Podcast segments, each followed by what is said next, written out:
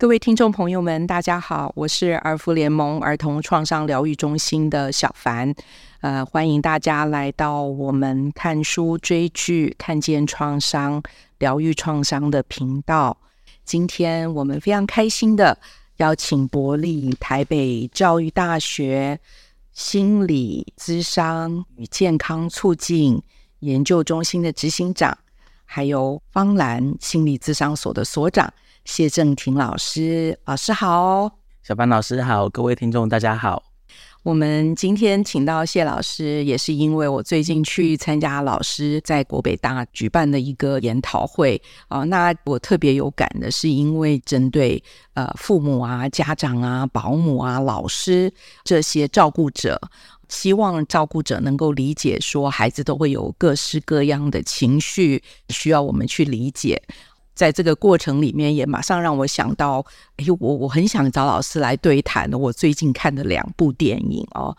第一部要跟大家介绍，它就是在谈我们原子弹之父哈奥本海默。对于一个在这段日子里面一直对创伤在探讨的人来说，其实有很大的吸引力，是在于。不断的在思考创伤是不是有很多不同的类型，然后他除了个人啊、家庭之外啊，那还有没有可能在生命当中接触到的一些超越我们个人经验之上的创伤经验？所以呢，就邀请了政廷老师来把两个脑袋放在一起来谈谈看。以您念心理啊、教育啊这方面的背景，那您为什么会对这样子一部影片感兴趣呢？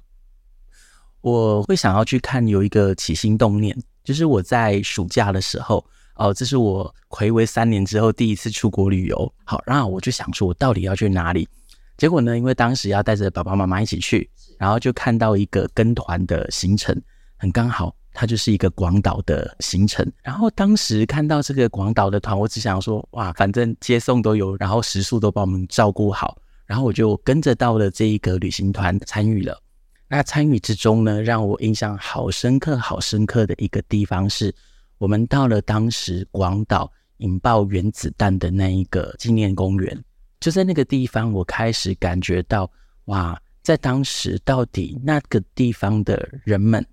经历到多少经验？那隔了这么多年，我以一个旅客的身份踏上这一块土地的时候，我的感觉又是什么？我只想到当时呢，我们那天的温度大概三十四、三十五吧，我就觉得好热好热。那我们去的时间又是中午的十一二点，那在这历程里面，我感觉到那个高温即将把我整个人都融化。然后呢，就听着导游的介绍说啊，当时投爆的那颗原子弹瞬间产生的那个热度，还有瞬间让里面的人就整个就不见了。所以就开始想到，哇，如果我连三十几度的温度都感觉到这么痛苦的话，那当时的那些人们，他们在一瞬间死亡的过程中，到底他们经历到多么恐怖、多么炽热的瞬间而死亡？所以带着这一个冲击的身体感受的经验，看着当时的核爆留下的一个建筑物，它的架构都还在，但是它外面那些水泥墙啊，或者是那些建筑，其实都已经不太看得到了，就只能看到它的骨架。然后想说，哇，连建筑物都承受不了这样子的。爆炸力，更何况是一个人啊！那当时呢，我们就有将近两个多小时的时间，在那一个和平纪念公园那边，就是绕来绕去，走来走去。然后呢，我就看到也收到了一个传单，是他们那边的民众因为受了这样的伤，所以他们自愿在反核，自愿在反战，就是希望可以有和平。不要再用战争，也不要再用核子原子弹，让这一些人跟他们祖先经历同样的伤痛。所以我就觉得，哇，这些人好不容易哦。如果以一个创伤的角度来看的话，他们经历过创伤，可能他们已经开始做一些创伤后成长的历程。几十年的时间，他们的祖先、他们的土地、他们挚爱的亲人就这样不见了，但他们却把这一股力量化为大爱。想要让我们这个世界，想要让其他的人们一起来享受和平，所以这是我当时很冲击的第二个感觉。那最后一个感觉是走在那块土地上，然后看着那边的各种纪念，他的纪念的地方非常的多，其中有一些是他们学校的学生做针对这一个原爆的一个纪念，所以他们可能就用折纸拼出心啊，拼出一些祝福的仪式的东西，挂在纪念的地方。然后呢，走在那个街道，也可以看到有一些纪念碑，纪念的那些死去的学徒、死去的士兵、死去的一些人们。然后我就觉得，哇，这里感觉到处都充满着纪念。那每一个纪念的背后，其实都是一个家庭、一个个体哀伤的故事。所以走在那边，几十年过后了，但我还是可以感觉到那一块土地有一些些的哀伤，有一些些感受不出来的莫名的沉痛的感觉。因为这三个经验，回到台湾之后，刚好原子弹之父诶，跟我在日本的那个经验的冲击那么的相近，就让我决定我要去看这一部影片。好，所以也是因为这个缘故，看的时候有蛮多触动的。是。讲到了这样子的一个渊源啊，那我其实我自己呢也有一个渊源，是因为我有蛮长的时间在跟这个我们台湾的慰安妇阿嬷们工作，所以其实他们在二战期间，他们本身的经历有非常非常多的创伤，所以我们在陪伴阿嬷们的这个过程里面，当然就会也经历了他们所经历的这些，让他们一辈子都忘不了的事件。好，那。对于当时的日本的这个角色，当然也有一些复杂的心情。可是，在接触啊、日本的国民，在面面对阿妈们的这些控诉的时候，我也感受到很多就是善意的回应。所以，对于整个战争造成的这个创伤，我一直都非常，应该是说非常有感啊、因为。听见了很多那个时代的一些这些可能升斗小民所经历的啊，那常常让我去想象说，如果是在经历这么大的变动，那这个当事人他们是要呃什么样的心情去回应他，而且还要很坚强的活下去啊。所以当我去看奥本海默的时候，我其实是想要去探究是谁有有要起心动念，他的起心动念善的还是恶的。当时我在看的时候呢，我觉得一开始奥本海默在讲到这个好像是一个必然的手段，因为要制止可能是为了德军他们的这个野心所造成的伤害，所以在那个过程里面，我看见奥本海默在某种程度上认为。自己也许是一个先知，大家可能应该要听从这样子的一个终止这个战争。好，但是我又看到在这个过程里面，他本身的一个变化，他从一开始的那种，我觉得我在做一件替天行道的事，到我看见影片的后期，看到他的立场的一些改变。哎，那那个时候呢，我觉得对我来说是一个最大的冲击。有时候会想，哦，那非黑即白嘛。哦，那呃，我既然也曾经跟战争的受害者一起工作过，了解战争的可怕，那对于这个挑起战争里面的这个最大伤害的，比如说这么多人员死亡的这个始作俑者，我到底应该以什么心情去看待他？那我不晓得，那老师在这个过程里也没有跟我一样的这个起承转合哦，甚至于就是他后来态度的改变，究竟是罪恶感呢，还是是什么呢？呃，从小凡老师的经验这样子去理解啊，我在看这一段影片的时候啊，我感觉一直在感受到他内心的整个变化。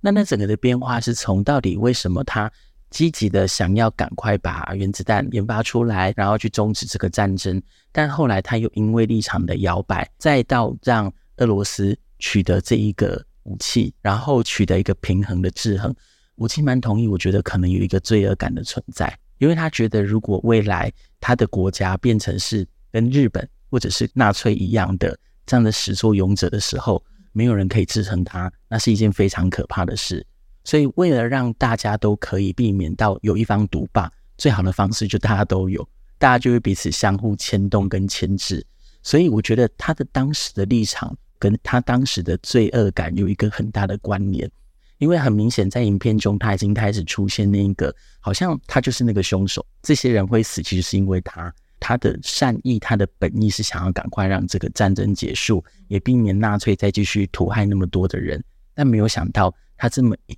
做完成之后，却有更多人因为他死亡。他某种程度把他的这些人的死亡归类在自己身上的那种罪恶感，是我觉得他最后会这样立场摆荡，或者是有一些变动。跟他想的过程中一个很大的转折跟变化。我有印象，那个时候他们在对话时有提到说，其实炸弹在投掷的时候是不会分善恶的。其实罪恶感这件事情为什么会这么的浓厚？我会觉得其实代表的是他在要真的制造出来之前，他已经尽他所能的去精算过。所以因为他的预期是这样，投掷出来的结果杀伤力却超乎他的预期，也是因为这个落差让他有这么大的罪恶感。当然，带着这些罪恶感，如果他没有一个好好的人可以听他陪他聊，或者是他自己有一个洞察的可能性的话，这个罪恶感只会越来越深。那当然可能就会开始出现那些心理的反应、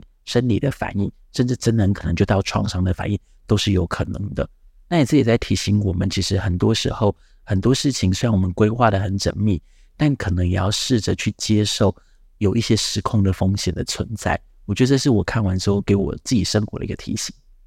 我觉得这这一点非常非常重要。我觉得在当中有让我也觉得困惑的点，是在于说，在外界有非常多的声音，不管是赞成的、反对的，或者甚至于有。污蔑他，或者是攻击他的言语，甚至于这些人可能是原本自己的伙伴。那在当下，他其实并没有太多的辩解，甚至于他的妻子在当下也曾经说过：“为什么你这么软弱？”那我其实有一点在想哦，因为我们在工作的时候也碰到一些创伤的幸存者。哦，他们有时候也会认为说，那为什么活下来的是我？我应该为这些别的人的这个，不管是失去啊，或者是他的伤害，要付出代价，或者是应该责任在我。所以我也有点在思考说，对于他来讲，有没有一点像是说，他好像在为他自己的行为在赎罪？我自己的认定，我觉得奥本海默自己本身也在经历创伤，得出这种结论，是因为当大家在为他庆贺的时候，我好像没有办法感受到他任何的喜悦，反而看到满地都是被烧伤，甚至烧焦的人那种罪恶感。所以我想问老师说，在心理咨商的过程里面，也没有一些被害人其实有很多这样子的复杂情绪的。刚刚小凡老师提到啊，按理是庆功场合。可是我们丝毫感觉不到奥本海默的一些喜悦的感受，所以我觉得很有趣的一个地方是在我们的实务工作里面，日常生活里，我们其实可以看得到人的外在，但是我很难看到他的内在，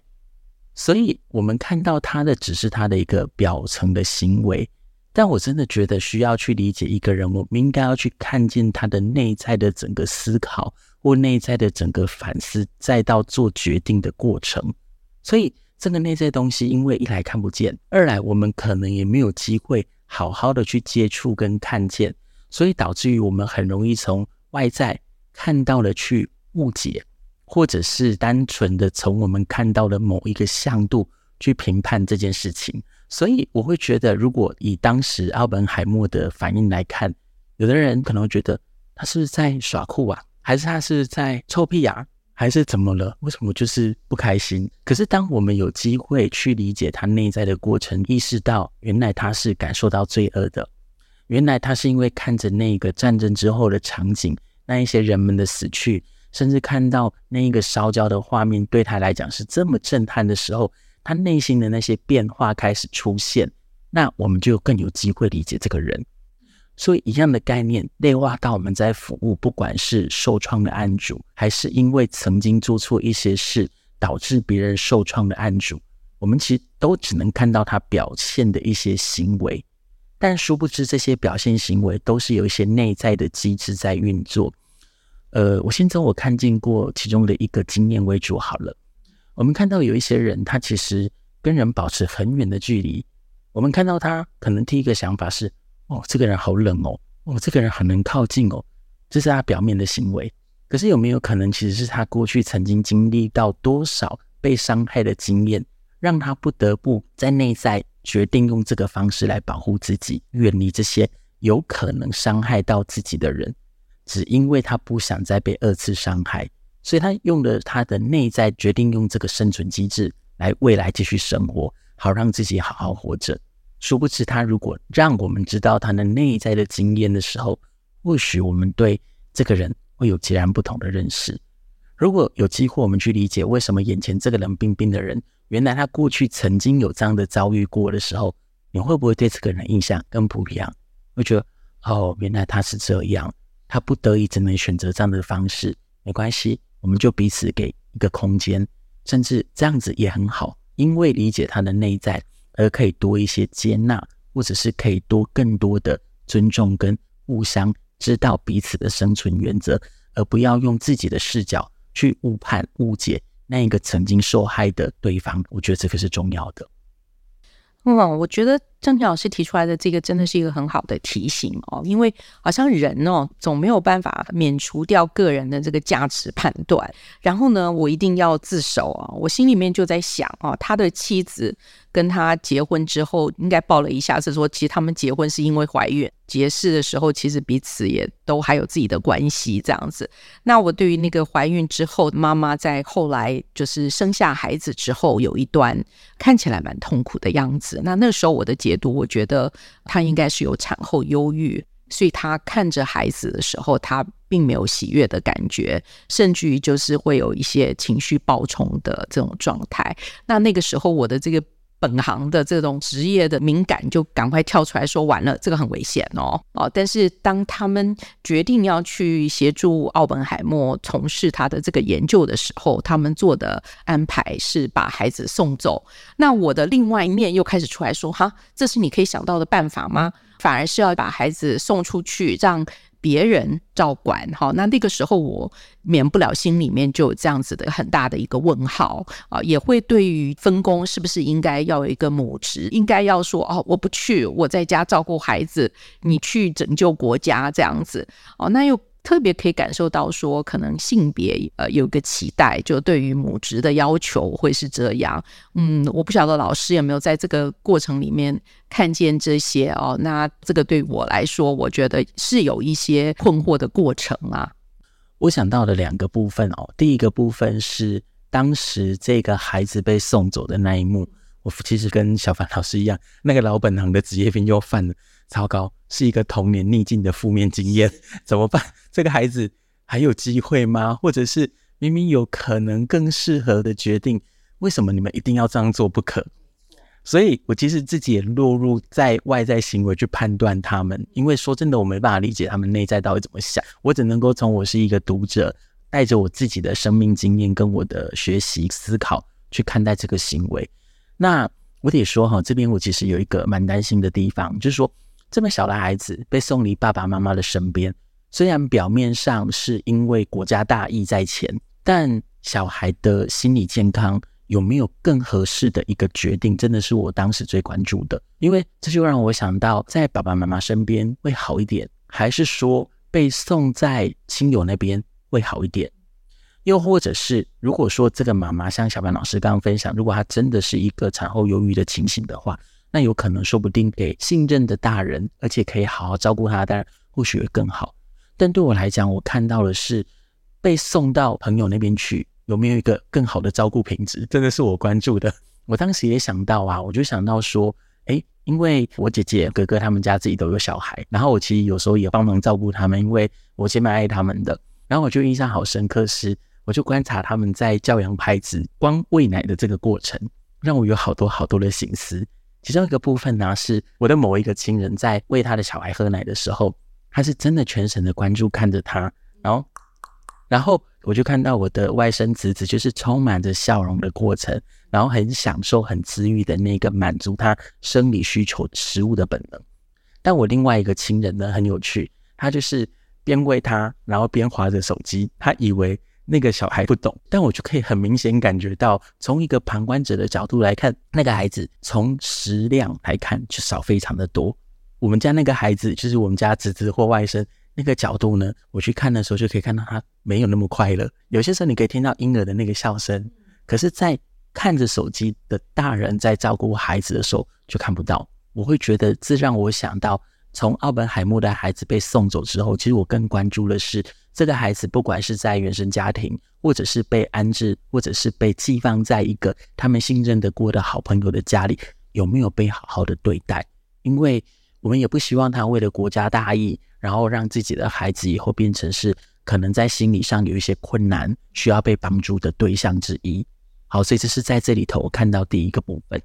那第二个部分，其实我也看到很多在身为爸爸妈妈的一个挣扎，还有各种角色之间切换的那种心理的历程。好，所以以奥本海默来讲，我们至少可以看到他的三个身份：一个身份他是物理学家，一个身份他是国家赋予他责任去开始制造原子弹的统筹人之一。然后另外一个他是人夫，那人夫里头当然就包含人父嘛。对，所以这几个角色之间的挣扎，我觉得其实是我看到角色之间的任务其实有一些冲突的。那怎么去取得一个平衡？我觉得是因为在那个时空或者是那一个历程下，可能没有时间太多思考。但如果是现在的我们一般的生活大众，包含小潘老师啊或我，我可能我就会去想说。我现在我是一个人家的孩子，那我是人家的老师，那我可能本身也是一名大学的老师，我有没有可能在我这些身份之间尽量取得一个平衡？不要因为 A 角色而伤害了 B，也不要因为 B 角色而伤害了 C。这其实是我蛮期待自己可以试着做做看的。我不可能因为身为人子，我要照顾我爸妈，而影响到我学生的学习权利。所以我怎么取得一个平衡？我觉得这是我想思考的。所以如果回推到奥本海默的话，如果我是他，我真的会试着去想想看，我有没有可能有一个更好的方式去照顾我的太太，然后去照顾我的孩子，让我的国家大业赋予在我身上的责任尽可能哦，我说的是尽可能，因为没办法的时候就真的只能取舍。但如果可以的话，我觉得还是尽可能取得一个平衡，这样子至少可以避免对方、小孩、太太或任何一个人有伤害。那那个伤害，可能他发明完原子弹之后，他要弥补也弥补不了一辈子的伤痛，那何必呢？是，我觉得这样子的一个思考真的很重要，因为好像在这个国家呀，或者是在这种非常宏大的一个目标之下，很多好像都是可以牺牲的。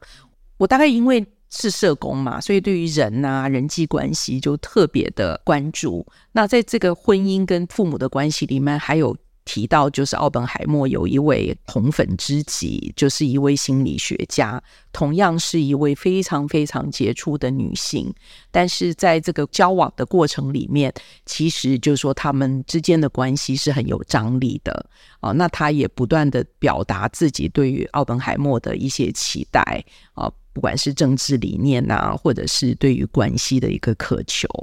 也必须讲到的是，奥本海默已经去执行曼哈顿计划的时候，他要求见他一面。然后后来他们在关系上有一些变化的时候，他选择让自己的生命结束。哦，那我那个时候在看关系这件事情的时候，就有对于他们之间的纠葛会有一些好奇啊。然后对于最后的这个结局，因为有看到奥本海默在知道他的死讯之后的一些反应啊，还有他的妻子去找他的时候那个景象哈，那我其实脑中所浮现的就是。呃，这些大计划，我要去执行曼哈顿计划。这个前提之下，个人的创伤是可以被遗忘，或者是可以暂时放下，还是说是可以无视的吗？还是说它造成的影响是叠加的？所以这个是我的一个疑问。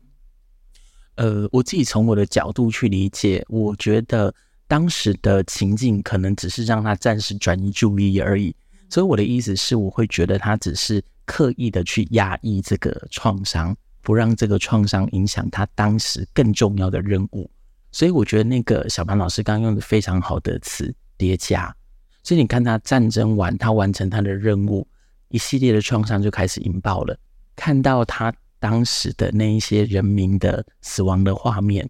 我更觉得这个是引发的点。但当中还有包含他对那个红粉知己的一些经验的愧疚。或者是从里头的离开之后，对他造成的伤害一次爆出来，那爆出来之后的这个历程，其实要去陪伴或是要去协助他，就更困难了。所以我印象好深刻的是啊，当时我在看这一部剧情的时候，我觉得他的几句话其实都蛮触动我的。那其中有一两句是在讲说：“你的快乐就是我的快乐，你的幸福就是我的幸福。”然后他跟他说：“我现在很幸福，因为你的幸福就是我的幸福。”这是一个非常非常在关系里面，我们彼此共同牵动，然后我们重视彼此，然后我把你当做是我的一个很重要的人的一个反应的呈现。所以我也在想一件事情：红粉知己的哀伤是不是奥本海默的哀伤？红粉知己的逝去会不会其实也是奥本海默内在某个东西的逝去？我会觉得，到底奥本海默在这个过程中，他得到了美国曼哈顿计划这个执行的成就功勋，或者是大家赞赏他让美国打赢胜仗了，但他失去的没有被看见的那些，反而其实是我觉得更值得我们一般人去醒思的。那些成就的东西，有多少东西都是用他牺牲的代价而换来的？我觉得这种交织的成分，哈，让人没有办法去把它剥离出来，就说它哪一层它的影响是什么，他的情绪或者是感受究竟是什么？那我觉得从奥本海默，尤其是这一位演员，他的确是很好的演员，我觉得是可以看到很多不同的层次，他的转换是很快的。对，但是我其实也好奇说，因为我们在心理学上有一个名词叫做创伤后症候群，它的来源跟在战争中的这些战士们回乡以后情绪的一些崩溃啊，或者是他们的一些最后的反扑有关。哈，那我其实也在思考，是不是他也经历了这些。啊，虽然他可能是胜利的那一方啊，然后还有他在整个过程里面，因为他在后面的听证啊，有对于他自己本身的政治上，很多人等于背后插他一刀这样子，那个部分我觉得他。经历的这些都是在前面那一大场战争，那也许他是一个胜利的一方，但是他是不是也带走了战争后的这个压力群，然后又加上这些后来的经验叠加，我觉得是不是也有他相互影响的地方？呃，我觉得肯定是有的，因为对我来讲，我印象好深刻的是有一幕，他讲到说现在的我已经死了，我觉得那一幕其实也在呼应的是说，到底对奥本海默来讲。这些事件对他产生的只是一个负面经验，还是这些事件对他来讲已经变成是一种压力，还是这些事件对他来讲已经变成是一种创伤的经验？因为我觉得这是会完全截然不同的状态哦。一个是对我来讲，它只是一个负面的经验而已，好像过了就没事了。可是变成压力，它就会是一个比较持续性、相对长期一点的影响。那如果我们没有把压力源解决，我们的情绪。我们的整个生活势必都会变成被影响到。那如果对奥本海默来讲，这是一个创伤经验的话，那那个经验当然就势必会跟 PTSD，就是刚刚提到的创伤后压力症候群，会不会有一些连接？我觉得这可能真的需要从一些精神科医生或者是一些诊断的标准去看。但对我来讲哈，我们常都会说嘛，如果在我们日常生活中，你觉得自己怪怪的。或是觉得自己好像跟本来真的不太一样，这个时候可以开始找一些专业的咨询、专业的资源来陪伴你，去看看自己是不是有创伤后压力症候群。所以对我来讲，我觉得奥本海默的红粉知己，如果当时可以扮演这样的角色，或许最后他不会那么痛苦。因为站在我们的角度来讲，我会觉得有个专业人员陪着他，那如果那个又是他我们自己，那效果应该会不错。如果这个过程中他其实没有好好的被陪伴的话，那个叠加的过程到最后，我觉得真的很可能变成是一种创伤后压力症候群的一些反应。好，比方说他的脑袋动很快嘛，我们常常在里面都可以看到他的一些脑海的情节被拍成一些画面，很明显可以感觉到他脑海里对那些画面其实挥之不去的。这基本上，他其实已经有一点点贴近我们在理解创伤后压力症候群中的反应之一，就是不断的重新经验到这个画面在脑海里。那另外一个比较常见的就是会过度警觉。本来奥本海默就是比较紧张或比较焦虑，所以这个其实有点难判断。但逃避，我觉得某一些行为其实可以看得出他真的在逃避一些东西。所以如果以创伤后压力症候群我们常见的重新经验啊、过度警觉啊。跟逃避这些现象来看的话，其实它中的是蛮多的。对，以我一个在呃心理智商的角度来看的话，如果他真的是我的个案，我会转介他给精神科医师做一些协助。真的。然后他从他的传记一开始在讲到他还没有这么有名之前，他可能就长时间失眠，没有办法睡觉。那我也想问老师说，在咨商的这个过程里面，啊，就是对于有创伤经验的人、儿童啊，或者是成人啊，他们的反应有没有什么不一样？因为我们做社工的，常常会听到我们的服务对象说：“哎，我就是睡不着啊，就心情很不好。”那有些时候，我们可以说服他们去看医生。方法其实是说，哎呀，你睡眠的问题，要不要去找医生？好像才可以让他们去接近呃身心科的医生。那不晓得老师的经验里面是不是也是这样？OK，呃，从我的经验里面，我会看到，其实孩子跟大人的状态真的会有蛮大不一样，因为是从发展的角度来看。好，所以我自己看到一些创伤经验儿童的孩子，他们其实回到比较本能性。那个本能性比较像是哭啊、叫啊、闹啊，或者是有时候晚上睡觉会做噩梦、梦魇，然后会一直缠着爸爸妈妈，不想跟爸爸妈妈分开，这种比较依赖的行为，我觉得这种在孩子身上其实还蛮常出现的。因为当他们经历到创伤的时候，他们的经验资源毕竟不像成人这么的丰富，所以对他们来讲，孩子的爸爸妈妈主要照顾者。可能就是他们最主要的资源之一，然后包含怕黑、不敢一个人、不敢睡，通常都比较典型是孩子在经历创伤中比较会看得到的。大人反而比较不会这样，大人大概就是像刚刚小帆老师所说到，可能比较我们常见的就是会觉得自己总是闷闷的不快乐，这种类似或者是靠近忧郁情绪的这种经验，或者是会变成是一种睡眠的困扰，或者是睡眠的难以品质友好的维持。好像也比较少看到会会哭，或者是会闹，会想要黏着爸爸妈妈。我觉得在大人身上我比较少看到。可是我觉得很有趣的是啊，其实呃，我自己服务的儿童一些个案里面，他们其实很想要黏着大人，可是往往其实让他们受伤的人之一就是大人。还有另外一个是，即便没有让他们受伤，但大人有没有平常的时候就给孩子一个接得住的回应？我觉得这真的是特别重要的。试想，如果今天这个孩子真的遇到一些创伤，他想要找大人求助的时候，他却没有大人求助，或者是这个大人他在平常互动的时候没有给他被接住的感觉，他怎么会想，怎么会敢去找这个大人？所以我觉得也是给我们一个很重要的提醒是：当大人的我们，我们都有我们的情绪，也有我们的压力，也有我们的困扰，但因为我们是大人，所以其实我们可以试着在面对小孩的时候。尽可能，因为我们不是圣人，我们是一般人，在我们大人的资源、